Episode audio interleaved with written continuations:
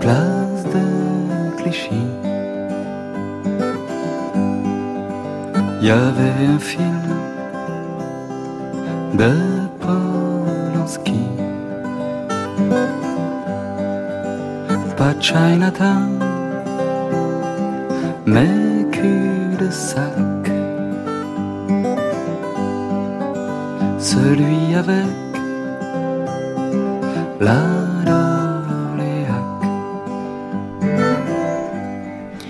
Alors c'est avec cette chanson d'Yves Simon que nous débutons cette table ronde autour de Roman Polanski, raconteur de sa vie. Une chanson qui convoque le sujet de notre grande traversée en personne, ainsi que deux de ses plus grands classiques, Chinatown et Cul-de-sac. Une chanson qui fait de Polanski un personnage, une tendance très partagée et assumée par le cinéaste lui-même. On se souvient du titre de son autobiographie paru en 1984, Roman par Polanski ou Roman par Polanski, un jeu de mots qui s'impose tant l'existence même du cinéaste est tumultueuse et épouse les soubresauts du siècle. Un jeu de mots qui pourrait aussi définir son œuvre tout entière, une vingtaine de films en comptant les courts-métrages polonais, des films incroyablement divers qui empruntent à tous les genres, mais qui portent tous sans exception l'empreinte infiniment reconnaissable de leur auteur, dont ils livrent une part de l'intimité, au point de former un ensemble, comme un roman signé Polanski. C'est donc de toutes ces facettes de Roman Polanski, du personnage romanesque et de l'autobiographe involontaire que nous allons parler avec nos trois invités. Henri Chapier, qui a connu Roman Polanski à son arrivée à Paris, au tout début des années 60. Philippe Labro, qui nous apportera son regard de cinéphile, mais aussi de connaisseur des États-Unis. Et enfin Serge Toubiana, avec qui nous parlerons du Polanski cinéaste. Justement, Serge Toubiana, les auditeurs de France Culture se souviennent de votre grande traversée consacrée à François Truffaut. Et vous qui entretenez un lien si particulier avec ce grand cinéaste du roman autobiographique, vous allez nous dire quelle est votre réaction à ce commentaire de Pavel Edelman, le chef opérateur des trois derniers films en date de Roman Polanski, avec qui nous avons parlé d'Oliver Twist. Par ici, messieurs. Au suivant. Voici mon nom et mon adresse, monsieur. Officier, qui est cet homme? Bon. Mon nom, monsieur, est Brownlow. Taisez-vous. Officier, de quoi cet homme est-il inculpé? Oh, Oh non, non, non, il n'est accusé de rien, votre honneur. Il porte plainte contre cet enfant. Qu'il prête serment. mais avant de prêter serment, je souhaite dire quelques mots. Ce garçon... Taisez-vous, monsieur. Ah non, monsieur. Taisez-vous donc à l'instant. Vous êtes un insolent et impertinent personnage. Comment osez-vous brutaliser un magistrat? Quoi? Je ne veux plus entendre un seul mot. Qu'il prête serment.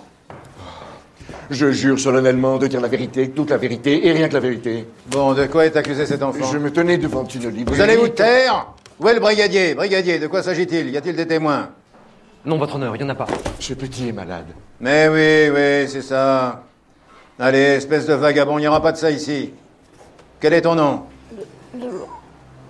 Ton nom, vaurien, crapule. Officier, quel est son nom?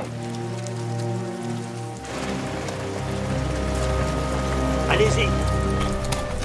To może nie jest to kontynuacja, ale ewidentnie jest to odniesienie się Romana Il serait difficile de parler de continuation, c'est-à-dire quelque chose qui serait peut-être euh, la suite, mais effectivement, c'est encore une fois Roman Polanski qui fait référence à une étape de sa vie. Ja nie wiem, czy Państwo wiedzą, że ja nie pamiętam precyzyjnie, jakie to były daty i w jakim wieku był Roman, ale Roman...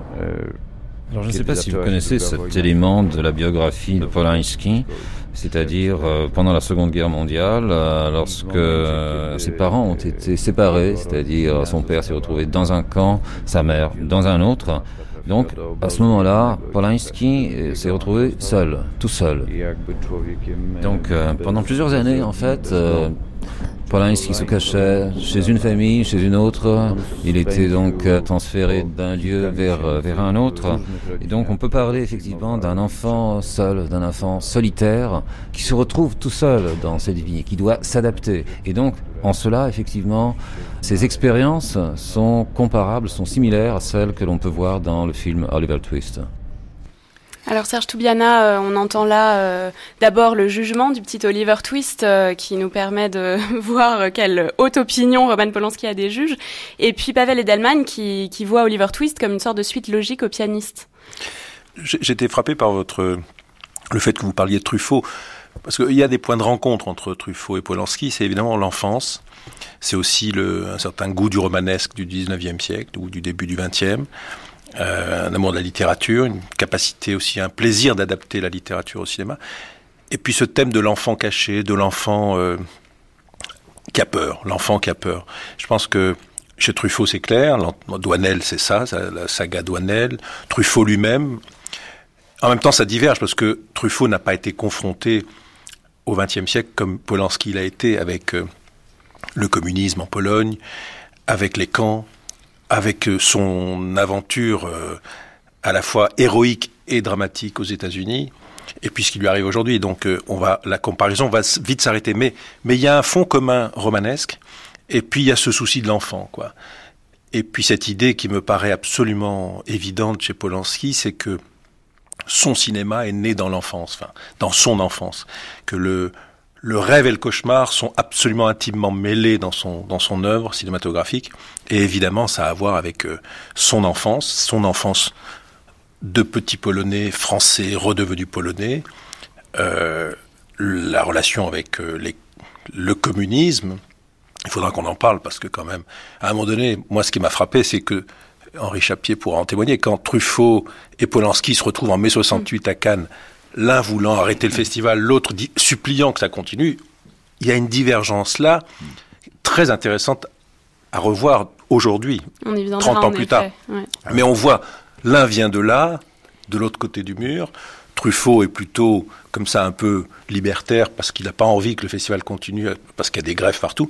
Mais on voit que Polanski est quand même chargé d'une mémoire infiniment plus euh, conséquente et plus responsable que tous les, les jeunes gens euh, que, que, Dieu sait si je les admire, mais qui s'agitent. Voilà. voilà. Mais ce lien avec Truffaut, je le trouve intéressant. Henri Chapier, vous qui avez connu euh, Roman Polanski pas si loin de cette enfance, justement, euh, jeune homme quand il est arrivé à Paris, et quel lien est-ce que vous faites entre ces films et ce, cette matière très douloureuse de l'enfance ben, tout d'abord, euh, il faut dire que même s'il était caché petit, disons quand même l'essentiel, euh, c'est qu'il avait une identité euh, de juif persécuté d'une famille juive dont les parents ont été en part, ils ont tous disparu, on le sait, et si vous voulez, il y a, y a, une chose très fondamentale. Disons que il prend ça avec le lait de sa mère, l'enfant. Chez les juifs, on peut tout faire à condition de sauver sa vie. C'est très important à dire. Euh, pourquoi? Parce que ça explique comment, devant des scènes tout à fait cruelles dont il a été témoin de, soldats nazis qui euh, tiré euh, son pistolet sur, une femme qui déjà était par terre. c'est une... Il a fui. Et pourquoi a-t-il fui? Pas, pas uniquement par peur, c'est parce que il a toujours entendu dans sa famille euh, euh, dire tout cela. Que d'abord, c'est la vie qui est sacrée chez dans, dans cette religion-là et même dans la culture juive. C'est ça qui compte, c'est sauver sa vie par tous les moyens. On peut se convertir et il a été très intéressé par cette culture-là parce qu'un jour on en a parlé. Il faut à tout prix vivre, vivre et vivre. Voilà, c'est c'est c'est une chose qu'il a déterminée depuis l'enfance et survivre à des tragédies. Euh, il se trouve que par hasard, euh, j'étais aux États-Unis lorsque hum, quelques jours après, d'abord on avait dîné avec Sean Tate, il était très heureux, et puis ce drame affreux est arrivé. Enfin, euh, on s'est demandé comment cet homme-là a, a, pu encaisser autant de valeurs personnelles. Mm. Euh, et ça donné un, un, peu Lady Macbeth, ça euh, oui, d'autres films, car c'est intimement lié, euh, comme, comme l'a dit d'ailleurs Serge, c'est toujours très lié ça chez lui. Philippe Labro. Euh, oui, moi je crois que Henri a tout à fait raison, on va survivre plutôt que vivre. C'est un survivant Polanski, c'est une évidence. Et là où Serge a raison, et la différence avec Truffaut, c'est que même si l'enfance de Truffaut n'a pas été très heureuse, euh, Truffaut n'a pas connu la tragédie. Euh, c'est la fameuse phrase que Aaron, je crois Raymond Aron prononçait à propos de Giscard en disant il ne sait pas que l'histoire est tragique. Or, Polanski sait tout de suite que l'histoire est tragique, il la vit. Il vit l'histoire, l'histoire de l'Europe, l'histoire de la persécution.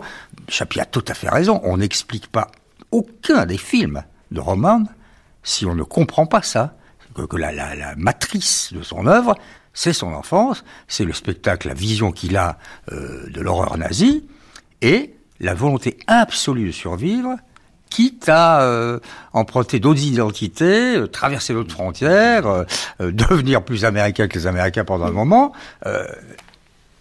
Avant tout, c'est, il l'a dit un jour dans un très bon entretien, parce que c'est un homme d'une grande capacité de s'exprimer, il dit avance et continue. Alors, on, va justement écouter euh, Alain Sard euh, et Gilles Jacob. Alain Sard, le producteur hein, euh, très fidèle de Roman Polanski, et Gilles Jacob, qui l'a beaucoup pratiqué, hein, y compris au Festival de Cannes comme président du jury, sur la personnalité assez particulière de Roman Polanski. Non, il parle vraiment pas ni de son passé ni de sa vie. Il vous sort une bribe au, milieu d'un stack caché euh, 20 ans après d'un événement qui s'est passé 20 ans avant, donc euh, 40 ans en arrière. Je veux dire, même les plus grands repentis de la mafia euh, se livrent plus que lui. Euh, donc je veux dire, euh, Mm. c'est un type qui ne se livre pas du tout. On a tellement dit euh, tout et n'importe quoi sur lui que c'est quelqu'un qui a une très grande pudeur et qui va pas mettre sur la table comment il était, ce qu'il était, ce qu'il vivait. Pas du tout le style. Mais euh, en réalité, on est des enfants qui n'avons pas eu d'enfance. On n'a pas joué comme vous avez joué, ou très peu. Mais on n'en parle pas beaucoup. Moi, j'en avais jamais parlé euh, jusqu'à le livre que j'ai fait il y a deux ans, euh, qui racontait mon itinéraire. Donc, euh, j'avais aucune raison de faire l'impasse là-dessus. Mais non, non, j'ai jamais parlé avec Polanski parce que euh, moi, mon enfance, elle était quand même. Je j'ai pas été déporté, et donc c'est toute la différence.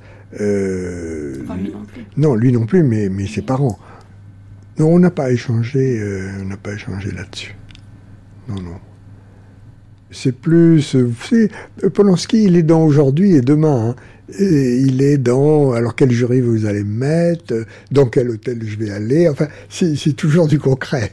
C'est toujours du concret. Et puis, ça se termine en blague des deux côtés, euh, en ironie, en, euh, voilà. Il faut, faut tenir tête parce que sinon, euh, vous êtes balayé. Hein. Vous savez, c'est un homme qui ne se plaint jamais. Il ne se plaint jamais. euh, euh, écoutez, là, il est, euh, à l'heure où je vous parle, il est, tout le monde le sait, à Gstaad, dans son chalet, euh, avec tout de même un bracelet électronique et il peut pas sortir du bout de son jardin. euh, il s'est pas plaint une seule fois. Il parle des films, il parle des articles de presse, il parle par rapport à ses films. Euh, on commente les choses comme s'il était au, au bout de la rue. C'est un homme qui ne se plaint jamais. Alors, euh, est-ce que les uns et les autres, ça correspond à votre pratique du personnage euh, Roman Polanski Serge je- Toubiana Oui, parce que moi j'avais été frappé quand on, j'avais lu sa biographie il y a donc de- très longtemps. Il a une vie de martyr et son livre est, il ne se présente jamais comme quelqu'un à plaindre. Au contraire, moi ce qui m'avait frappé et c'est tout à fait important euh, dans son œuvre, c'est au contraire la- la- l'énergie, la, vigueur, euh, le courage, ne pas se mettre en situation d'être, euh, ne, ne pas chercher la pitié, quoi. Et je crois que ce qui est profond dans, dans Polanski, c'est que le cinéma, c'est là pour, non pas pour survivre, mais pour sauver la vie. C'est-à-dire que, à partir d'une vie qui est celle, euh, et d'une enfance qui est la sienne, le cinéma, c'est vraiment un autre monde. C'est-à-dire qu'il il passe de l'autre côté. Euh, entre le réel et l'imaginaire, il choisit l'imaginaire. Le réel, c'est l'horreur. Et il le sait, il l'a vécu. Tout, tout ce qui re- euh, ramène au réel, c'est l'horreur. Et le cinéma, c'est autre chose. Et c'est pour ça que c'est très intéressant. C'est-à-dire qu'il y a chez lui, un- il y a une foi dans le cinéma qui est incroyable. En ce sens, il est, pour moi, il est entre Wells et Hitchcock. C'est-à-dire qu'il croit profondément au cinéma. Il veut devenir le plus professionnel des cinéastes. Ça, c'est vraiment son. il s'est beaucoup moqué de la nouvelle vague en disant ils savent pas faire euh, un plan, une, un travelling, euh, ils font des faux raccords. Lui, c'est vraiment. Il a une exigence d'être le plus professionnel des cinéastes pour aller en Amérique et pour être le, plus américain des cinéastes et le meilleur des cinéastes américains, et il va y réussir. Et en même temps, dans cette, euh, cette, ce- cette recherche de, j'allais dire de la performance, mais de l'excellence technique, il y a un monde, il y a une œuvre, il y a, il y a des fantasmes, il y a, des, il y a une fantaisie, il y a un sens de l'absurde. Il est proche de Kafka par certains côtés. Et en même temps, c'est ce côté Wells Hitchcock, c'est-à-dire qu'il est à la fois le plus professionnel, comme Hitchcock l'était, et en même temps, il y a ces dimensions de folie, cette dimension subjective, cette dimension du, du défi, ce petit homme veut conquérir le, monde. Moi, c'est ça qui me frappe dans, dans, dans Polanski. C'est, c'est une grande force, quoi. Et jamais, jamais se plaindre, jamais très pudique. Mais moi, je voudrais dire, euh, je suis pas euh, tout à fait euh, d'accord avec une chose. Bien sûr, euh, Serge, que le cinéma, ça transfigure et tout. simplement, il a toujours été très attentif au réel, parce que dans tous ses films, on, a des messages qui viennent de l'actualité, des mouvements sociaux, de, des, choses politiques, ne serait-ce que le dernier, The Ghostwriter. et c'est quand même Inspiré de quoi? Bon, bien sûr que ce n'est pas lui qui a écrit le bouquin et fait tout le scénario, mais c'est ça qui l'intéresse, c'est qu'à travers tous ces films, il y a, euh, si on regarde bien, une prise de position quand même, euh, je dirais presque politique, euh, sensible aux, injustices, prêchant quand même. Moi, je, je, je en tout cas, c'est peut-être une tendance il récente. Il transfigure ça, mais mais il le ressent profondément. Philippe il le ressent profondément. Oui, Florence, vous disiez tout à l'heure, pardon, pardon Henri, Florence, vous disiez tout à l'heure dans votre texte d'introduction, autobiographie involontaire. Alors moi, je pense qu'elle est totalement volontaire. Enfin, en tout cas, elle est consciente. En tout cas, il le nie. Euh, oui, il le nie, d'accord. Il le nie, mais attendez, pardon. il y a autre chose qu'on n'a pas encore souligné la solitude absolue. Hein. C'est un solitaire. Il, il, se retrouve seul un nombre incalculable de fois dans sa vie, même s'il essaie de construire une vie. Et il a les tragédies qui se succèdent. Et sa solitude, c'est celle d'Oliver Twist. C'est celle de Tess, qui est un chef-d'œuvre. Hein, la, petitesse abandonnée, rejetée, malheureuse, solitaire. C'est celle évidemment euh, d'une certaine manière du locataire. C'est celle du pianiste, bien évidemment. Donc ça, ça me semble très très important. Et là où je vous rejoins, euh, Serge, c'est que dans son dans sa force de vie, hein, il n'y a pas d'autre terme, son énergie, moi je vois aussi, et on le voit d'ailleurs, quand on le voit cet homme, il y a en permanence sur ce visage de gamin de 75 ans une sorte de sourire. Alors, est-ce que c'est le sourire du sage qui a déjà tout compris, ou celui qui a déjà tout vu, tout entendu, ou c'est une défense absolue, parce qu'il y a beaucoup d'humour hein, dans ces films, beaucoup de dérision, la caricature, c'est brillantissime. Un de ces films les plus commerciaux, les plus grands succès, mais où il y a tout cela, c'est Chinatown. Il se met d'ailleurs lui-même en scène, bien souvent, et quand il se met en scène, c'est pas pour jouer les anges, hein. Dans Chinatown, c'est un petit saligo qui euh, fout la narine gauche de Jack Nicholson dans l'air à coup de couteau. Hein. Donc il y a ça aussi. quand il se déguise, euh, il, il, est plutôt du côté des vilains. Donc c'est très complexe, mais cela dit, selon moi, ces films le racontent totalement. C'est là où vous avez raison d'organiser ce débat et de trouver ce titre. Il la raconte, sa vie, totalement. C'est pas réaliste, c'est sûr. C'est pas des mémoires, mais il raconte. Pour reprendre ce que vous disiez, Serge Toubiana, sur euh, le thème de l'art et de l'amour de l'art qui sauve finalement le cinéma, euh, de fait, quand Polanski s'attaque euh, au sujet de la Shoah, il raconte l'histoire du pianiste, qui est un homme quand même, Vladislav Spielmann, qui tient le coup à travers des épreuves abominables grâce à son art et grâce au piano. Comment survivre?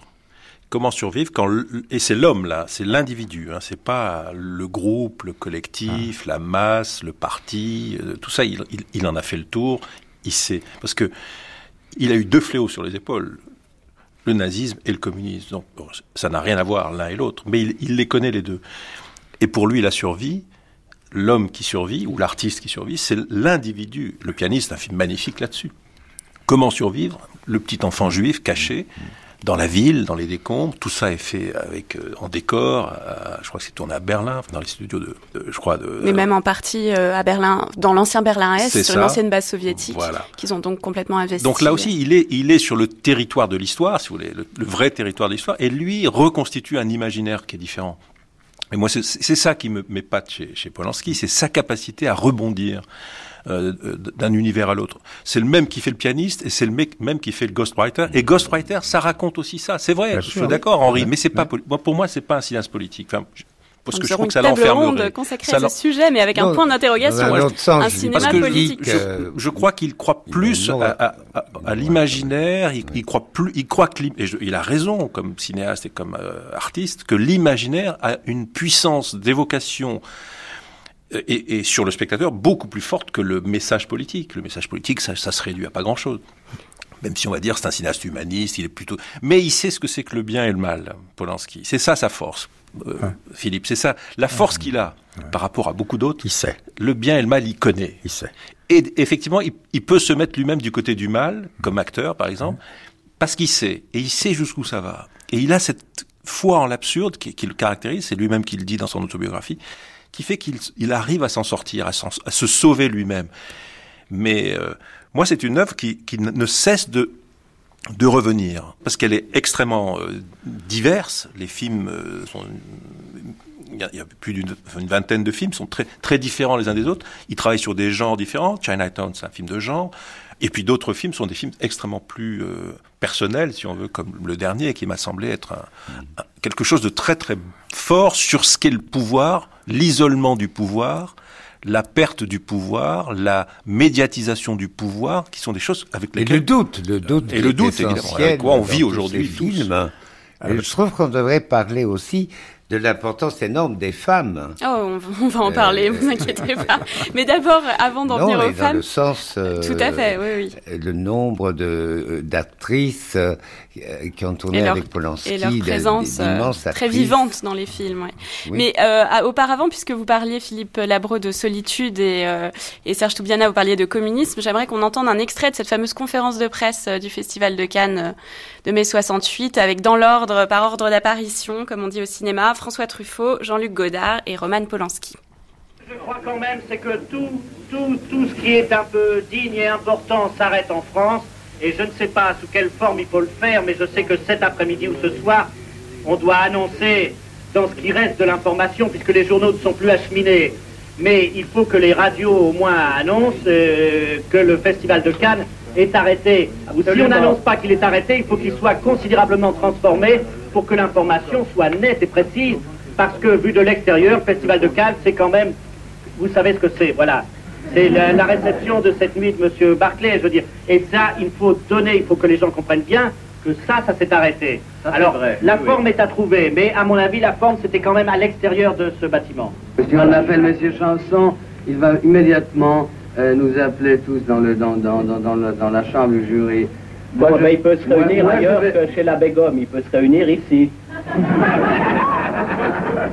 Peut se réunir ici, on peut les appeler, les membres du jury. Ouais, écoute, la. Jean-Luc, Jean-Luc, tout ce que tu me dis, ça me rappelle énormément de journées que j'ai passées en Pologne pendant une période qui s'appelait stalinienne. Tu sais, il fallait faire... Oui, mais le stalinisme varie suivant les pays. Oui, mais enfin, on continue. Nous demandons à nos trois camarades qui font partie du Henri Chapier, est-ce que le stalinisme varie selon les pays? Non, mais je trouve que là, euh, j'y étais dans cette salle. Euh, maintenant, avec le recul, il y avait quelque chose quand même de très caricatural, parce qu'on pouvait aussi se demander, avec le recul toujours, vous avez entendu, il dit euh, il faut que les radios en parlent. Il y a quand même inconsciemment euh, l'envie de la médiatisation, ça commence là, mais, mais, quand même. Mais si, mais bien sûr ben, que si. Il n'y a pas seulement ça. Mais il y, a, y, a eu ça. Il y a une caricature, Henri. Quand, quand, non, c'est pas une caricature. Quand Truffaut nous dit, quand Truffaut dit, salle, il faut que tout non, ce qui est digne. finir ma phrase, je parle pas beaucoup, mais quand même, il faut me laisser au moins quelques instants. J'étais dans cette salle-là, et, et, et alors, euh, et bon, on a tiré les rideaux. Et après, avec Louis Malle, on est allé voir Favre Lebré, le président du festival, euh, pour trouver un compromis qui n'a pas duré, bien sûr. C'est-à-dire prendre la salle Jean Cocteau, la déclarer zone autonome, comme les FARC en Colombie. Ça a été ça. Il faut quand même euh, dire la vérité de ce qui s'est passé. Oui. Et, et, et, et quand même, euh, le combat euh, qui a commencé avec les étudiants, qui, qui ensuite a été euh, récupéré quand même euh, par les syndicats, enfin on sait tout ça, euh, la position même d'interrompre le festival n'était pas cet événement national le plus important à l'époque. Mais quel voilà. était votre regard à l'époque Un petit peu de, avec le recul, de, de frivolité. Quel était votre regard à l'époque, Henri Chapier, sur euh, les prises de position euh, quand même plutôt euh, contradictoires avec le groupe de Roman Polanski Non, moi j'étais plus proche. euh, N'oubliez pas qu'il y avait Carlos Saura, dont, dont le film devait passer. Dans cette salle, il y avait aussi euh, Christine Gouzrenal, bon, euh, pro- productrice de certains films. Il y avait Lelouch, il y avait euh, des tas de de la profession euh, qui ont trouvé que euh, vraiment faire des projections n'était pas une chose inutile, que, que ces cinéastes étaient venus de tous les pays et, et que on, on- on pouvait supprimer le côté festif, mais moi je vous dis ce qui s'est passé quand même. Alors, Ce qui est Juliana. euh, ce que j'entends, c'est que Polanski est minoritaire. Oui. Et il sait quelque chose que les autres ne savent pas. Bien sûr. Voilà, exactement. Et en même temps, si j'y avais été, j'aurais été avec les autres. Parce que le mouvement, c'était d'arrêter. Oui. Mais lui, il dit, attention, moi je viens de là où vous voulez aller. Et je sais quelque chose que vous ne savez pas. C'est ça. Et il le dit Mais sans euh, Serge, c'est absolument ça. Ça, C'est ce qu'on entend. C'est formidable ce document. C'est passionnant avec le recul. Parce qu'effectivement, hein, on est tous d'accord, euh, Henri a fait une très belle description de ce moment. Mais quand François Truffaut dit, franchement, tout ce qui est digne et important doit s'arrêter en France, quelle présomption quelle Oui, présomption Quelle prétention. Alors que Roman, c'est pas du tout ça. Roman dit, bah, écoutez, vous savez pas, vous savez pas de quoi vous parlez en gros. C'est ça qu'il le leur dit avec une Vous sorte êtes des rêveurs. d'ironie et de Oui, distance. oui. Il est pas le du tout pauvre, dans hein, le- sa voix est recouverte. Ah oui, il est, il est contre, tout le monde est contre lui. Et puis Godard, le Godard, le, euh, qui un grand rhéteur, hein, euh, Godard lui dit bon, enfin, bon, et con- contre Godard, c'est difficile d'avoir le dernier mot. Mais c'est bon, historiquement, Polanski, Polanski dit quelque chose de très très important. Enfin, Il avait raison. mais Oui, seul, il avait ce, seul. à cause de son expérience. Oui, seul, Donc, donc, il se retrouve dans son personnage de solitaire. C'est Alors, magnifique. Ce, ce petit passage de Polanski au Festival de Cannes en mai 68, c'est une parenthèse dans sa, sa vie qui, à cette époque-là, est américaine. Euh, Polanski s'est installé aux États-Unis, il épouse Sharon Tate, et nous parlions tout à l'heure d'Oliver Twist, cette adaptation de Dickens comme d'un film autobiographique. On va écouter un autre exemple d'adaptation qui permet à Polanski de traduire en images une des grandes tragédies de sa vie. C'est Macbeth, le film qu'il réalise après l'assassinat de Sharon Tate par la bande de Charles Manson.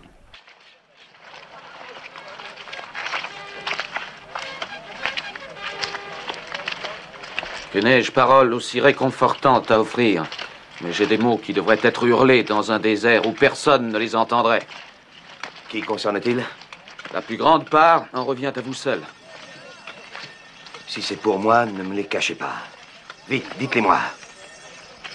Votre château a été surpris. Votre femme et vos enfants sauvagement massacrés. Miséricorde divine.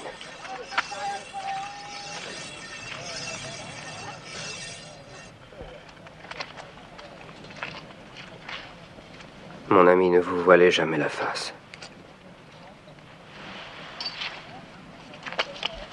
Laissez parler votre chagrin. Mes enfants aussi.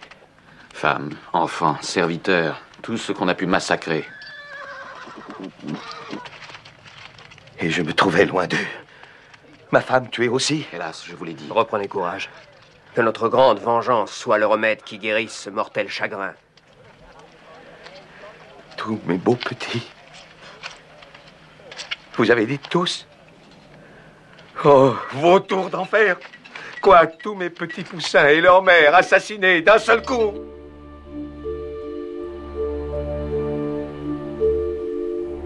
All of you know how beautiful she was. And very often I read and heard statements that she was one of most beautiful, if not the most beautiful woman of the of the world. But only few of, of you know how good she was.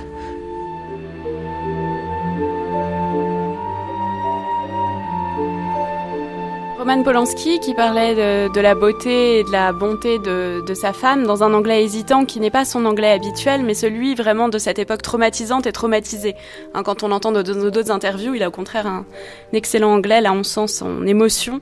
Alors euh, Henri Chapier, vous disiez que vous aviez euh, connu euh, Sharon Tate et, euh, et connu cette époque. euh, Oui, oui, non, non, je vous disais que le hasard a fait que j'étais aux États-Unis et qu'on avait avec, on a dîné ensemble trois, quatre jours après cet assassinat. Et, et effectivement, je, je confirme qu'elle avait un rayonnement extraordinaire et, et vraiment certainement une bonté. je reprends un peu ces termes. C'était, c'était l'impression qu'on avait. J'ai simplement oublié de vous dire le, le début, puis euh, pour- pourquoi je l'ai connu au début, euh, c'est que un grand producteur de cinéma, Anatole Dauman, euh, également d'origine juive polonaise, euh, euh, euh, l'avait invité chez lui dès qu'il est arrivé à Paris. Et il y avait là, imaginez-vous, Régis Debray, Jean Rouche. Régis Debray avait 18 ans. Alors pourquoi j'étais là moi Euh, Parce que euh, je militais beaucoup euh, pour les cinémas d'art et dans le journal Combat. Voilà. Et, et donc, on me connaissait un peu pour cette passion. Et, et donc, euh, j'ai appris à, à le connaître là. Et puis, ce jour-là, euh, on était étonnés qu'il nous parle tout à coup de Jeannette MacDonald. Euh, euh, et moi, dans mon enfance, Jeannette MacDonald, évidemment, ça m'a dit quelque chose. Et euh, voilà le, le genre euh, d'image de, de cinéma qu'il avait vu et qu'on retrouve après dans ses films presque à l'identique, c'est-à-dire les C'est devenu un cinéaste de américain. Mm. qu'il a eu lui comme cinéphile et que nous trouvons dans, dans quelques films plus tard. Et on se demande c'est quoi, pourquoi il y a ça? Eh ben les racines, c'est encore euh, les films de l'enfance. Voilà. Serge Toubiana. Non, ce qui me frappe, c'est chez Polanski le désir de l'Amérique. Bon, beaucoup de cinéastes européens l'ont eu. En général, ça a jamais bien marché, quoi. Ça, ça, ça tourne court. Ou alors ils y vont parce qu'ils sont obligés. Miloš Forman, il, est obligé d'y aller parce que voilà euh, l'invasion de la, Tchécoslovaquie en 68. euh, D'ailleurs, euh, c'est Claude Berry, le producteur de Tess, le futur producteur de Tess, qui va, qui prête sa voiture pour qu'on aille chercher Polanski. Polanski vient à Paris et après c'est l'Amérique, c'est le cinéma américain, le rêve américain de Polanski. Moi, ce qui me frappe, c'est que vous avez parlé de Macbeth. Nécessairement, ça en passe par Shakespeare. Nécessaire, Wells a fait, a fait exactement pareil. hein, Macbeth, Falstaff, etc. C'est-à-dire qu'il y a à un moment donné un passage obligé par euh, la dramaturgie, le théâtre shakespearien, etc. Et au-delà de ça, les genres, parce que le cinéma américain, c'est les genres. Donc, Le bal des vampires, très gros succès. Chinatown, très grand succès. Film à Oscar, on va dire. Et puis, la réalité, le drame vient interrompre ce, ce rêve américain. Mais comme si, si vous voulez, et c'est ça qui est très, très important et très dramatique d'une certaine manière, c'est que d'une certaine manière, tous les gens qui ont voulu être les rois à Hollywood, à un moment donné, ils se cassent le nez. Wells a été l'enfant prodige, et Citizen Kane, à mon avis, est un film qui doit expliquer beaucoup de l'œuvre de Polanski. En Truffaut, je un film qu'il a adoré et qu'il a Évidemment. vu des millions de fois. Truffaut avait dit, hein, Citizen Kane, c'est un film qui va donner envie à plein de jeunes de faire des films. Et je crois que c'est, on est dans ce schéma-là, dans ce scénario-là.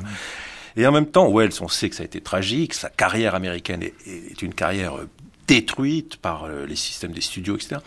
Et Polanski a, cru, ce petit bonhomme plein d'énergie, plein de, talent, a cru qu'il serait un jour le, le, le roi d'Hollywood. Eh ben non, c'est pas possible. Et au fond, quand vous regardez les grands cinéastes, Coppola, c'est pareil. Cimino, c'est pareil. Euh, La liste des, des grands, des grands cinéastes qui ont essayé d'être les rois du système, eh ben, tôt ou tard, il y a quelque chose qui rattrape. Lui, c'est le fait divers le plus Oui. dramatique. Lui, c'est quand Oui. même Il exceptionnel n'est par pas rapport à Coppola ou Pardon. Cimino. Oui, euh. il n'est pas rattrapé par euh, ce qui est négatif dans le système hollywoodien, cher Serge. Il est rattrapé par le fait divers. Oui, absolument. C'est pas Hollywood qui tue euh, Sharon Tate. Ce sont Absolument, les cinglés absolus absolument. dont on parlera dans un Mais, instant. si mais les bien. assassins de Sharon Tate ont voulu aussi assassiner cet homme de spectacle, Oui, bien un sûr. peu à la vie, disons, la vie, euh, une vie de, de, de jouissance, on va dire, oui, bien pour sûr, être bien un peu sûr. général. C'est-à-dire qu'ils ont voulu aussi tuer ce désir du spectacle qu'avait et qui anime Roman Polanski. Sauf C'est ce, désir de, de jouir de, du monde tel qu'il Sauf est. Serge Toubiana que les assassins de Sharon Tate euh, tuent Sharon Tate par hasard et par accident. C'est-à-dire qu'ils croient, euh, ils arrivent dans cette maison de Cielo Drive, euh, on va en parler aussi euh, avec Philippe Labro de cette euh, affaire Manson, parce que les auditeurs ont pu vous entendre dans la séquence d'archives euh, commenter à l'époque.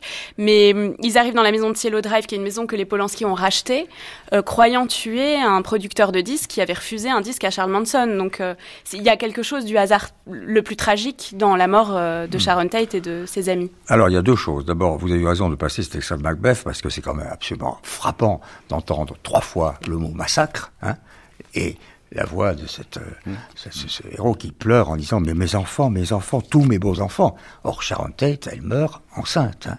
elle allait donner, à, elle a donné à Polanski son premier enfant. Donc ça, déjà, j'étais assez bouleversé. Et ce qui est encore plus bouleversant selon moi, c'est ce que vous avez aussi sorti, c'est quand Roman parle d'elle, dans cet anglais, effectivement, qui tout d'un coup retrouve la Pologne. Forcément, quand il est en tragédie, il va rechercher, c'est sûr. Et là, il a, il a des larmes dans la voix. Il est, alors là, d'un seul coup, cette pudeur dont vous parlez souvent, Serge, vous avez raison, ça sort.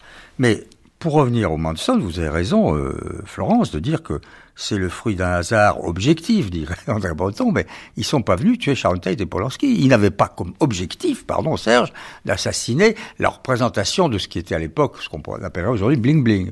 Sauf qu'effectivement, quand on prend du recul, c'est très emblématique et symbolique parce qu'ils vont massacrer la beauté et ils vont massacrer l'avenir.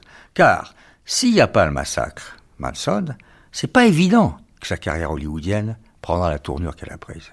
On, on, on peut- pas savoir. Oui, d'autant qu'on oublie de dire une chose à Philippe Jabon, de- dans votre sens, euh, c'est finalement la relation qu'il a eue euh, avec Bob Evans pour Rosemary's Baby. Il a énormément soutenu, donc c'est vrai que d'autres cinéastes ont été victimes de euh, patrons de studio têtus, euh, obstinés, en- en- un peu embêtants, ouais. mais pas.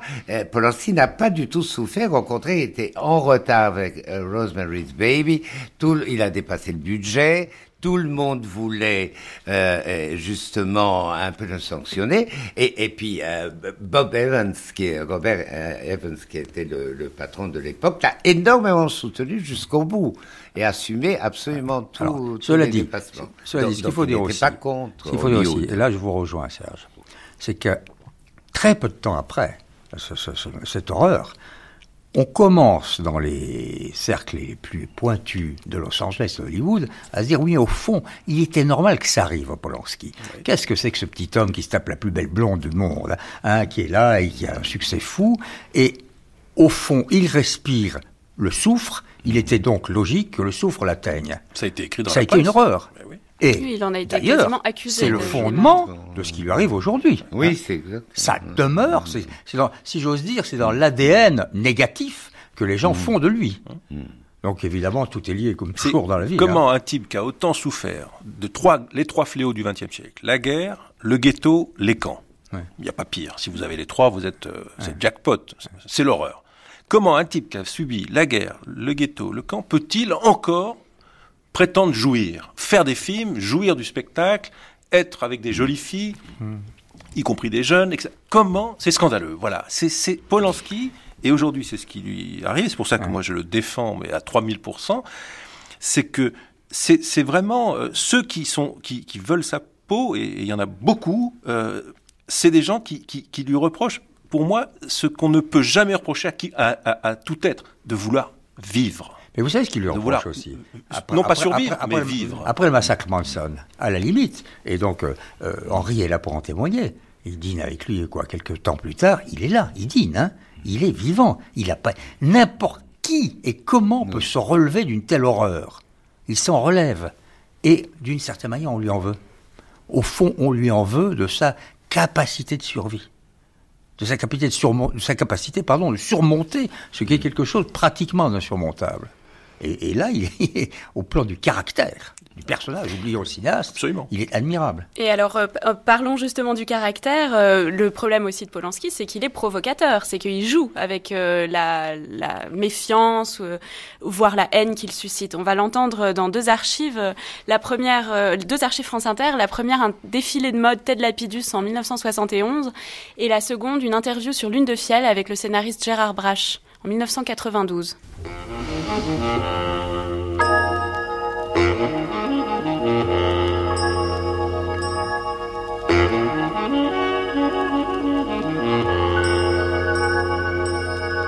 Nous avons assisté ce matin à un défilé de petits soldats. Capote, pantalon, guêtres, béret de chasseur alpin. Mais enfin, cela ne représente pas tout de même la collection. Il y a aussi des robes plus romantiques et beaucoup de smoking en velours pour le soir. Il y avait Roman Polanski, le metteur en scène américain, qui assistait à cette présentation. Alors je lui ai demandé s'il s'intéressait à la couture. En principe, euh, je ne m'intéressais pas plus que c'était nécessaire pour mon travail, car euh, étant metteur en scène, je suis souvent euh, euh, obligé de m'intéresser à ça. En principe, je le trouve futile, mais assez nécessaire, parce que dans, dans, notre société, on est obligé de s'habiller, donc il y a toujours le choix comment s'habiller grâce à tête, je, me, je la trouvais un peu plus, euh, plus proche à ce que mon goût euh, demande, parce que la sophistication est assez loin de mes euh, désirs. Vous n'aimez pas les femmes sophistiquées? Je les aime, je les aime bien, pas pour moi. Comment aimez-vous les femmes alors c'est assez difficile, c'est comme avec des fleurs. Vous voyez, vous croyez que vous aimez le, le lilas, et eh bien vous, vous trouvez dans un champ tulipes, vous trouvez que les tulipes sont assez intéressantes aussi.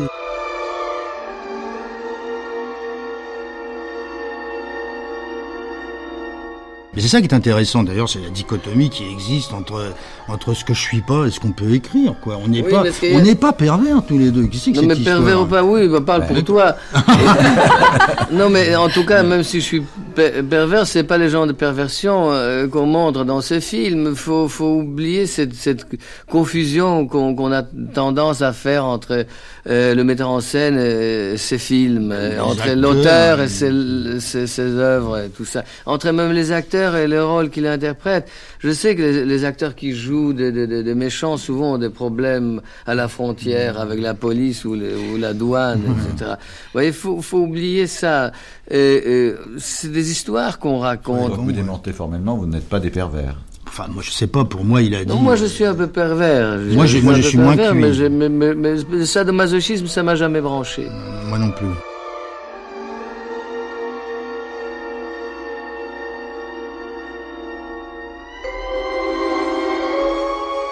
Réclamiez que nous parlions euh, des femmes hein, chez Polanski. Euh, qu'est-ce que vous dites de cette euh, proclamation assez amusante de Polanski en 92 quand sort le très provocateur Lune de Fiel?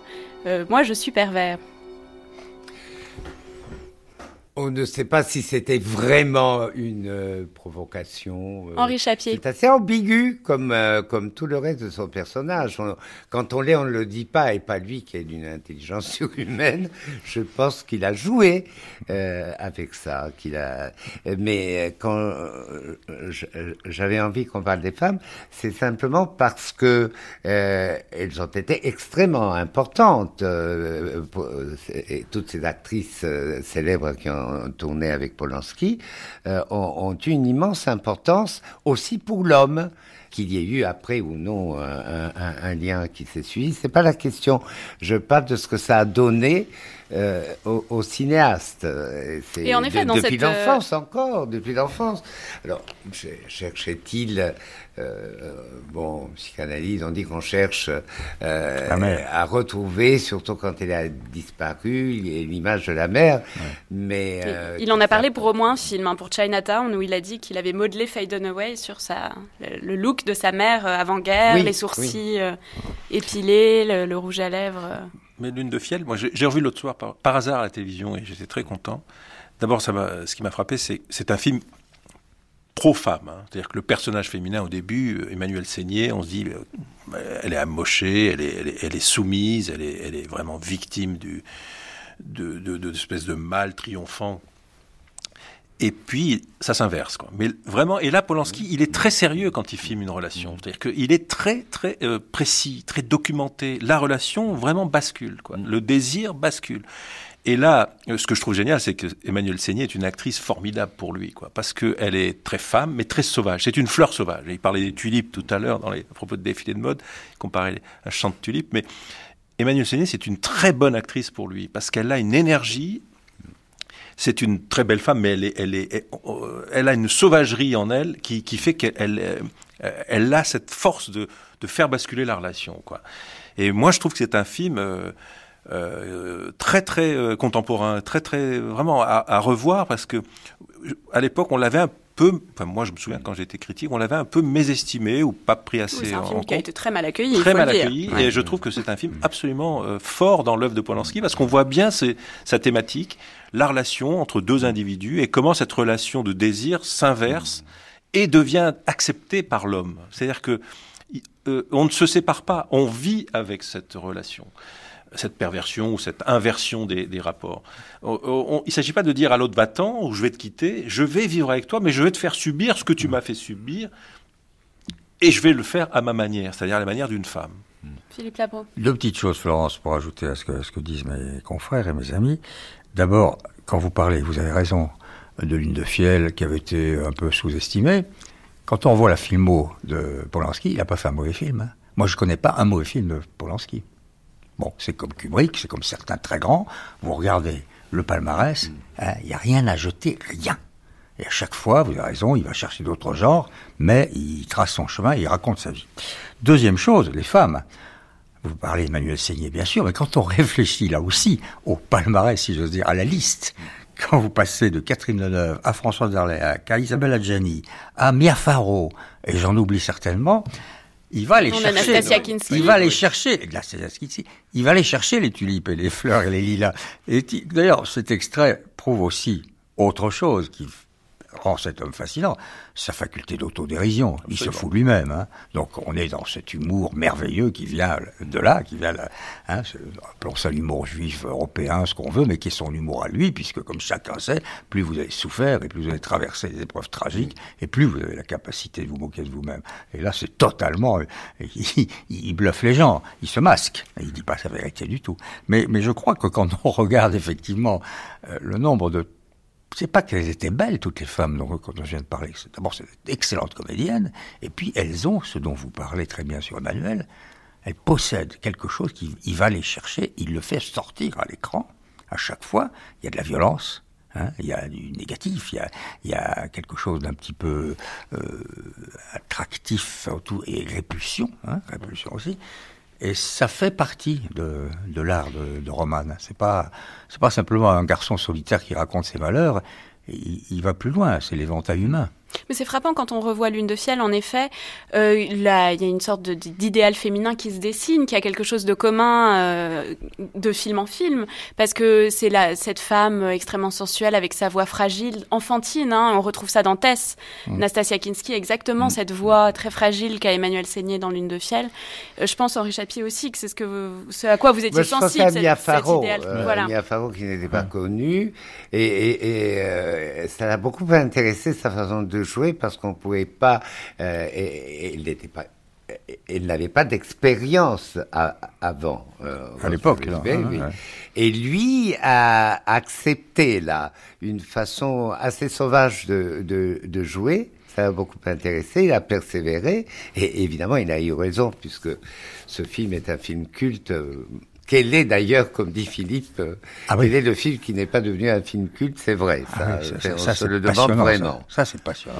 Ce qui est frappant, j'ai vu un extrait l'autre jour de, dans un portrait de Catherine Deneuve, d'ailleurs très réussi d'Anne Andreu, où on voit euh, Polanski euh, répéter avec Catherine Deneuve sur Répulsion. Il fait l'acteur, il lui, il fait, il fait Catherine Deneuve. C'est-à-dire qu'il est capable de se mettre dans la position. Et, et c'est était acteur à l'origine, rappelons-le. Et c'est très enfantin. Le, le, ils jouent ensemble. Et c'est le regard qu'il a sur Catherine Deneuve est très, très, vraiment amical.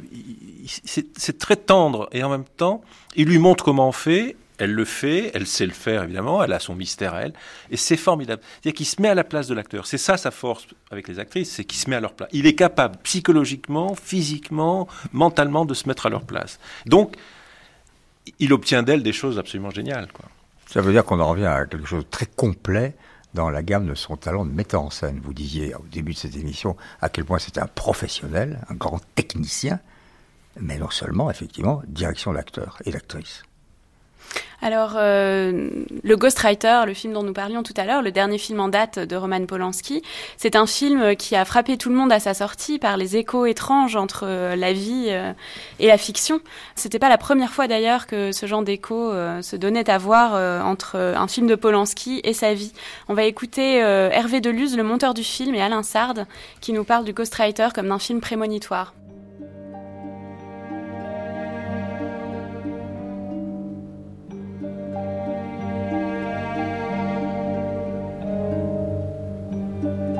worst thing about my life.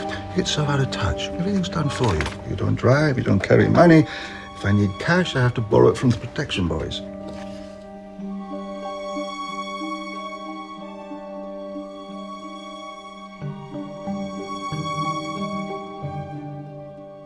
Le jour où il a été euh, libéré sous caution et amené dans son chalet, il m'a envoyé une, une photo euh, par SMS qui était un hélicoptère qui survolait, le chalet. Bon, il a beaucoup d'humour, mais je veux dire, il a jamais prévu ça, surtout pas. Enfin, pas un truc. on a essayé de mettre beaucoup de relations. Alors c'est vrai qu'il y, a- un truc très troublant, c'est qu'il lui arrive des choses qui sont très liées à ses films. Enfin bon, mais euh, je pense qu'il faut pas faire trop d'amalgame non plus. Euh, moi j'ai l'impression que c'est des circonstances comme ça, mais c'est vrai qu'il y a beaucoup de concours de circonstances qui sont troublants. Quand on a vu le film, on s'est dit mais, mais c'est dingue, c'est ce qu'il est en train de vivre. C'est ça, c'est ce qu'on appelle le cinéma prémonitoire. Vous tournez des scènes et puis euh, quelques années après, ça vous arrive. Moi, je crois à ça personnellement. C'est possible, oui, oui, mais c'est vrai qu'il c'est, très troublant cette similitude. Enfin, il, lui arrive des choses. euh, les, journalistes, euh, l'arrivée à Hackstatt, c'était ça, la, la- meute de journalistes devant le chalet, et c'était exactement le Adam Lang, enfin le- le- la sortie de la maison de euh, d'Adam Lang. Alors, euh, Serge Toubiana, je vous voyais acquiescer en écoutant euh, Hervé Deluz et Alain Sard. Oui, j'acquiesce en même temps, je suis très triste, quoi. Je suis très, très ému de. de, de, parce que ça m'embête qu'on dise ce film euh, est prémonitoire parce qu'il a fait ce film. Quand il a fait ce film, il était euh, un artiste, un cinéaste qui a imaginé. Il a Parfaitement adap- libre. adap- voilà, il avait l'esprit libre, il a adapté un, un roman, il a passé beaucoup de temps, il a été très fidèle au roman. Euh, et je pense pas qu'il ait mis une seconde euh, investi ce, ce film parce que, bon, sauf que dans le film, c'est un film pleinement de Polanski. On retrouve quoi? La solitude, l'enfermement, l'isolement, Le doute, encore. la meute, la meute. Il y a toujours la meute, l'homme seul et la meute. Alors, qui est dans la meute? Bon, là, c'est des journalistes, euh, des- les médias, disons. Et puis aussi des, des gens en colère. Et hein, des gens en colère, le- des manifestants, L'ancien bon, Premier bah, ministre britannique. Voilà, bon, ben, ça, ça ressemble un peu à notre, à notre époque. Mais moi, ce qui m'avait frappé d'abord, c'est la l'incroyable euh, mise en scène du film. Enfin, l'incroyable. euh, c'est pas, c'est bien sûr que c'est professionnel, mais il y a une une élégance de la mise en scène, une musique du film. Il se trouve que elle est faite par Alexandre Desplat, qui est un très grand musicien et vraiment chapeau. Lui aussi, il a terminé la musique euh, quand, Polanski était enfermé, euh, soit en prison à, Zurich, soit, dans, son, chalet. Ce film s'est terminé euh, avec les moyens du bord. C'est-à-dire que il y a quelque chose. La, vie a rattrapé le film. C'est-à-dire que le film se termine alors que la vie réelle de Polanski a changé. Et moi, c'est un film. Je trouve que c'est ce que j'ai vu de plus beau ces, ces derniers temps, quoi, au cinéma, euh, parce qu'on a à la fois la plénitude d'un cinéaste, on a euh, une vision moderne du monde dans le contemporain. On voit le monde tel qu'il est, la meute, les médias, l'extrême solitude du personnage. Je trouve que c'est un, bon, c'est, moi, ce qui m'intéresse, c'est pas le premier ministre anglais, c'est le personnage de, de, de cet écrivain, euh, euh, de, de ce nègre qui fait un travail bon et qui peu à peu est, est, est- est- est pris, comme dans le locataire, comme dans tous les films de Polanski, peu à peu, il est pris et puis il rentre dans le, dans, dans, dans, le- dans le tourbillon, dans, dans, dans la spirale euh, du mystère, quoi, voilà.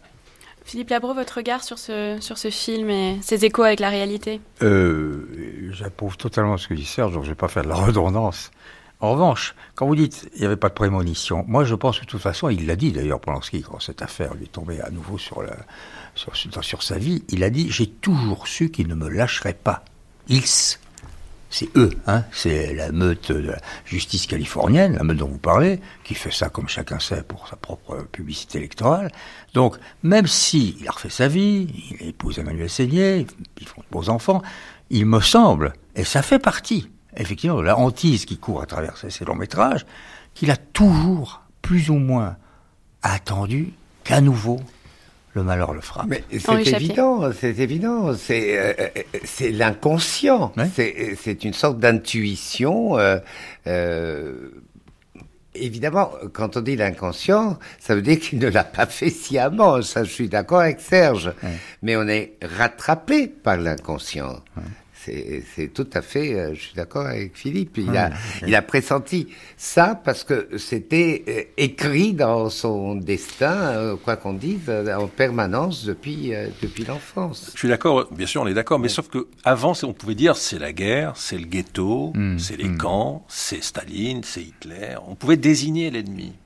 Aujourd'hui, qui c'est l'ennemi? Qui c'est l'ennemi de Polanski? C'est C'est la médiocrité, l'ennemi. Oui, C'est bah la oui, haine c'est- de ce qui c'est- est beau, c'est- c'est quelque chose de talentueux, beaucoup plus unique. de beaucoup plus larvé. Ouais, c'est bon. Alors la justice californienne, effectivement, on lui, on lui pardonne pas, on, on ne veut pas lui pardonner alors qu'il a fait amende honorable, il a fait de la prison, il a payé de l'argent, etc. La fille euh, ne veut surtout pas. Quoi. Bon, tout- tous les éléments objectifs sont là, mais il y a quelque chose de plus fort. La meute, euh, voilà. Et pourquoi? Justement parce que, alors, on va dire, c'est pas parce qu'il est un artiste, non, c'est que justement, comme il est connu, il faut qu'on ait sa peau, voilà. Il est connu, c'est un drame. Il faut pas qu'il soit connu. Il faut, il faut le ramener au rang de de l'anonymat absolu. Or, bah, c'est pas possible. Polanski ne peut pas être anonyme, vu son histoire, vu sa, Il ne l'est plus depuis bien longtemps. depuis longtemps, et puis vu, vu aussi ce qu'il a construit de sa vie. On peut pas lui reprocher d'avoir construit une vie qui est la Reconstruit. sienne. Reconstruit, Reconstruit ouais, sa vie. oui. Tout ça est très bien dit d'ailleurs. euh, on n'a pas trop parlé de ce bouquin, le, le petit livre qu'a fait Yann Wax sur Polanski. Il le dit très très Ça bien. s'appelle tout La ça. Meute, en effet. euh, Serge Toubiana employait l'expression tout à l'heure. Ouais, c'est, c'est absolument ça. ouais. Et donc là, on dépasse le cinéasme, mais en même temps, euh, on en revient à votre euh, très beau titre, hein, euh, raconteur de sa vie. S'il l'avait pas filmé, il l'aurait écrit de toute façon. hein.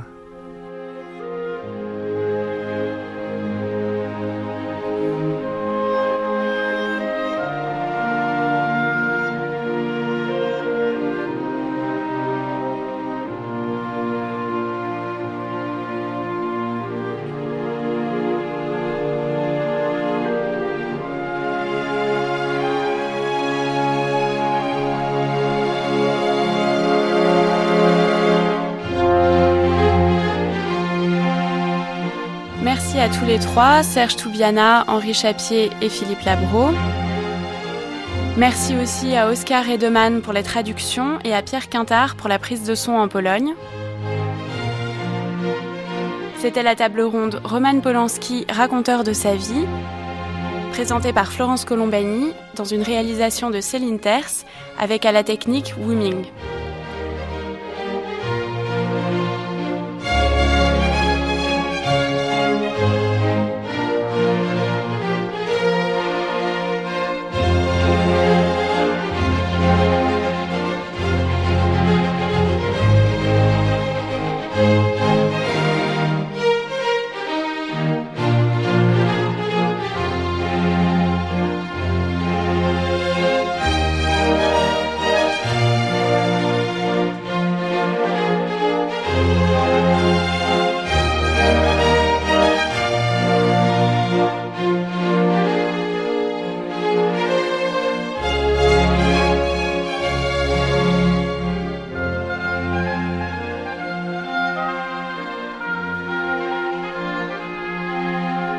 Dans quelques instants, la grande traversée Roman Polanski continue sur France Culture avec le documentaire Roman Polanski et le fantastique.